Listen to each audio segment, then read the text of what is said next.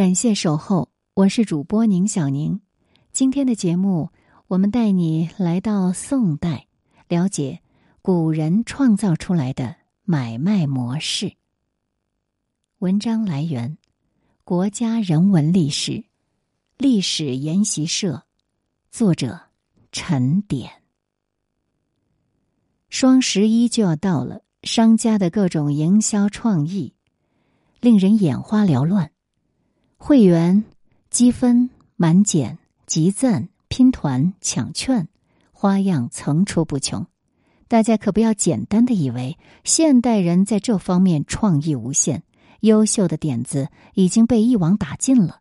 其实早在宋代，古人就创造出来更加具有挑战性的买卖模式。如果你穿越回到宋朝。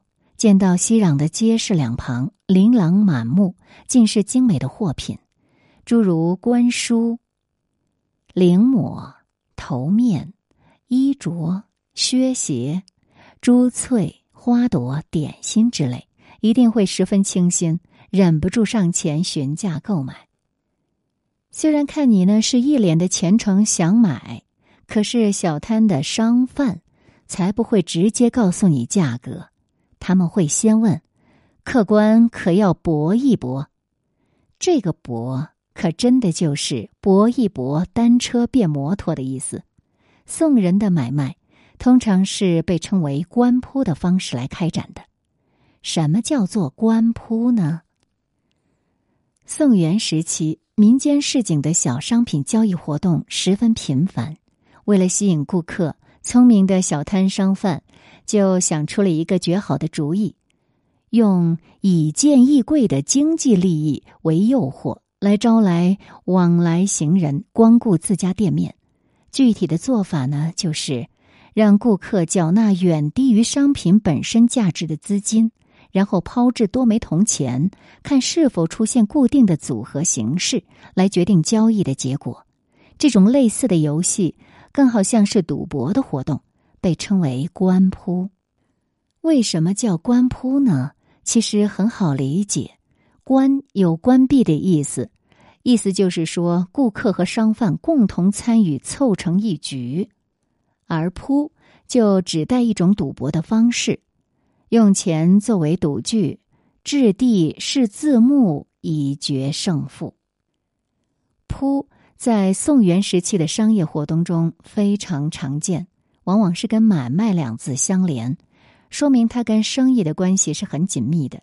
比如铺买，就是宋元时期的一种包税制度，类似于现今的商业竞标；而铺卖呢，就是官铺了。孟元老《东京梦华录》是这样说开封的：正月一日年节，开封府放官铺三日，士庶自早互相庆贺。方向以食物、冻食、果实、柴炭之类，歌叫官铺。南宋的奈德翁《都城纪胜》说，临安是这样说的：其夜市除大内前外，诸处亦然，唯中瓦前最盛，铺卖奇巧器皿、百色物件，与日间无异。其余方向市井。买卖官铺、酒楼歌馆，直至四鼓后方静；上至琴棋书画诗酒花，下至柴米油盐姜醋茶，无时无处无物不能铺卖。而对于铺的描述，比较经典的，可以看到《水浒传》第三十八回：“及时雨会神行太保，黑旋风斗浪里白条。”宋江初会李逵，出手送了他十两银子。李逵拿了银子，便跑到一家赌房去赌，想赢几个钱做东道招待宋江。《水浒传》里是这么写的：有那一般赌的，却待要博，被李逵劈手夺过头前来，便叫道：“我博误谁？”小张已道：“便博我五两银子。”李逵叫一声。疙瘩地博一个叉，小张乙便拿了银子过来。李逵叫道：“我的银子是十两。”小张乙道：“你再博我五两，快便还了你这锭银子。”李逵又拿起头钱，叫声“快”，疙瘩地又拨个叉。小张乙笑道：“我教你休抢头钱，且歇一搏，不听我口。如今一连拨了两个叉。”李逵道：“我这银子是别人的。”小张乙道：“这莫是谁的，也不记事了。你既输了，却说什么？”黑旋风到底是黑旋风。他行事呢，一向是鲁莽得很，不等别的赌客一搏，就劈手夺过头前来，与场主小张乙对搏。李逵连押两个快，却连搏两个差，十两银子转眼间输得一干二净。若不是了解当时的风气，我们肯定很难理解李逵拿了银子径直跑去赌场的动机。是不是李逵品行不端、沉迷赌博呢？不是的，而是扑这种活动蔚然成风，市民有了钱，多多少少都会尝试一下。那对于这一段呢，后代的水浒迷还做了具体的解释。清朝人程木衡在《水浒传·注略》当中这样注释：宋时有贵方局，博戏官扑，赌赚财物。又名扑卖，其法用鱼以代钱，就地扑之。纯背曰快，纯字曰差，又有五花、双尖等名，大约差快各半。其实无论古今中外，一般而言，钱币两面的图案都是有所差别的。宋代的铜钱一面通常铸有“某某通宝”的字样，这是钱的正面。一般把它称为字或者叉，而另一面则注有一文、当时、当百等字样，表明面值。这是钱的背面，或称为木块。可见李逵押的是铜钱背面，可是连续两次出现正面，实在是点儿背。当然，这庄家可不是傻子。看到李逵这块肥肉主动上门，自然是要略施小计的。这就要说到官铺的技巧了。官铺时，作为博具的铜钱被叫做头钱。在进行官铺时，投钱用一个或者多个都可以，根据所用数量，还有各不相同的名称。比如用三个钱的叫三星，四个钱的叫贪，六个钱的叫六成，八个钱的叫八七。官铺的玩法可以分为两种。一种最简单直接，一次定输赢，双方各自认定钱的一面，掷出那一面朝上或者那一面朝上的头钱枚数多就获胜。另一种就稍微复杂一点，需要掷出规定的某种排列组合的花样，双方轮流掷，先掷出者胜。比较常见的官扑花样有浑唇，也就是某一面全部朝上。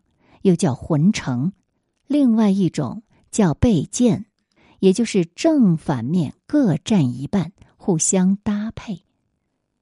既然官铺是有利可图的事，当然就有人削尖脑袋想出些歪门邪道的法子。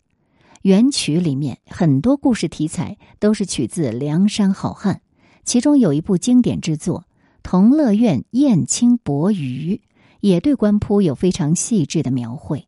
里面就涉及作假的门路了。剧中燕青赊借一条鱼，以赌博的方式做买卖，希冀借此发财。作者李文蔚就记录了整段的玩法。这鱼啊，重七斤八斤，你若是博啊，要五纯六纯，则这新染来的头钱不胜婚，可不算先到的准。手心里明明白白摆定一文文，我们就直接来表述这一段玩法是怎样的。毫无经验的燕青，没想到来了一个狠角色。这个人呢，一次就掷出了六纯，也就是六个铜钱花样全然一致，就把他的鱼给博得了。燕青当时身上并没有多余的钱，就连这个鱼呢，都是向渔夫来赊的。在赌输之后，只能以这是他唯一的本钱为由卖惨，说服了这个人呢，把鱼还给他。在这部剧里，燕青博的是鱼，而货物品质越高，掷头难度就越高。这样的赌博方法，使得丢掷钱币的手法与赌具的投钱非常重要。重要的是，这里就提到先染来的投钱，这个“染”字是指投钱在洗磨的动作。投钱一般要经过洗磨，使之图案清晰、色泽明亮。而在这个剧里面，我们也能够看到，来客要挑燕青头钱的毛病。质疑赌博用的头钱花纹洗磨的不够清晰明亮，而反过来说，行使官扑之前，头钱都会有染这个流程。用久了的旧头钱，纹路经过多次打磨擦洗，重心已经被改变了，容易被利用，增加一方的取胜概率。而面对来客的疑问，燕青就特地指出，这是崭新的赌具。而在掷钱之前，又预先警告来客不要耍小手段。可惜最终呢，他还是碰到了高手，输得一塌糊涂。在这部剧的曲文后面还提到了“曼”，金字旁一个曼妙的“曼”，其实这是说铜钱没有字的那一面。《汉书》有这样的记载：以金银为钱，文为骑马，木为人面。颜师古作了注：“木即慢耳，无劳戒因。金所呼木皮者，亦为其平而无文也。可见木就是慢，慢三点水的这个慢，又与金字旁的慢读音互通，都是指的钱的背面。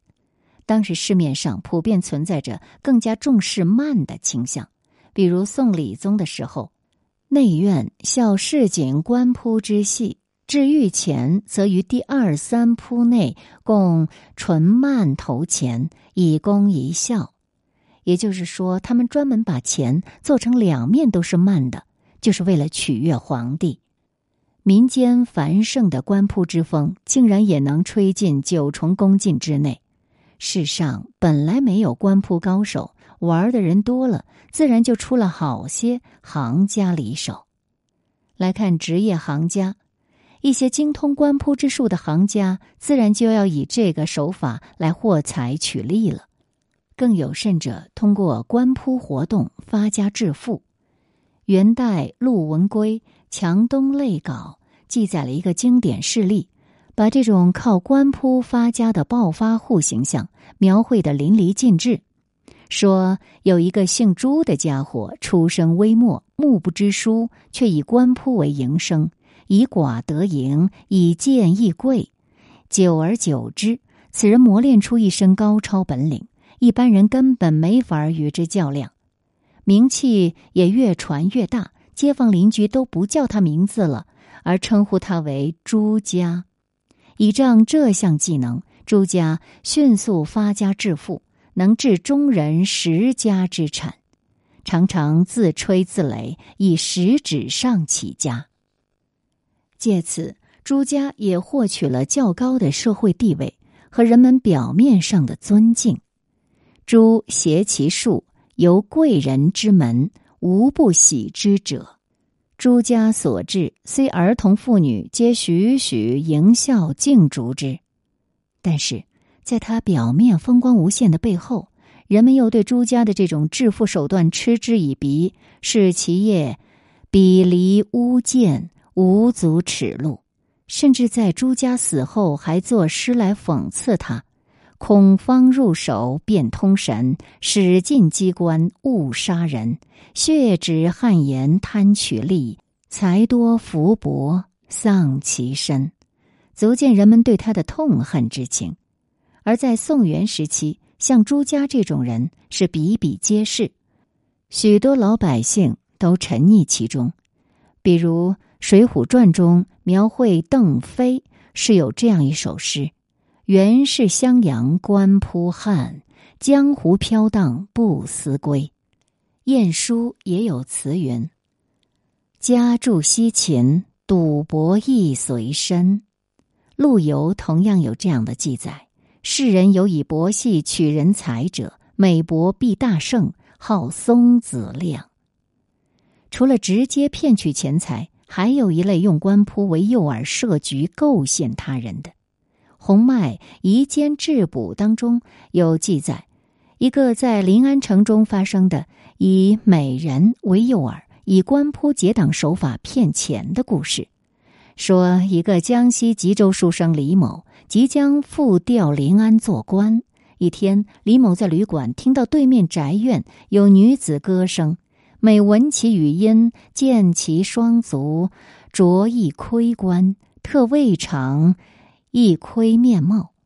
几日之后，门外有兜售黄干的商人路过，李某与之官铺，却输万钱，而一干不得到口。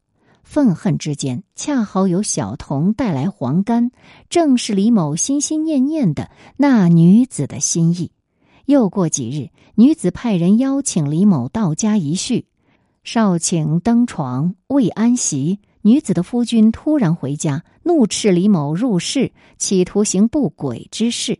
李某被扭送至官府，最终花了两千吊钱才和解。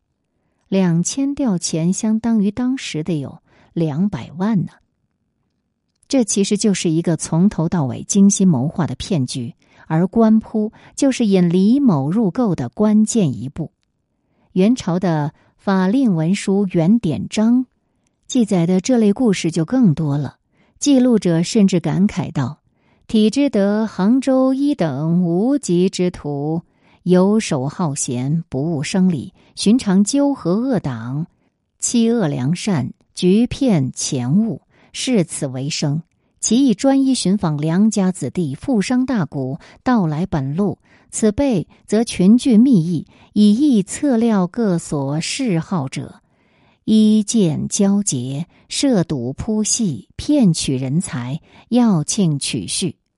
致令子弟客商贫乏失所有者有之，隐愤死亡者有之，似此之类，故难履述。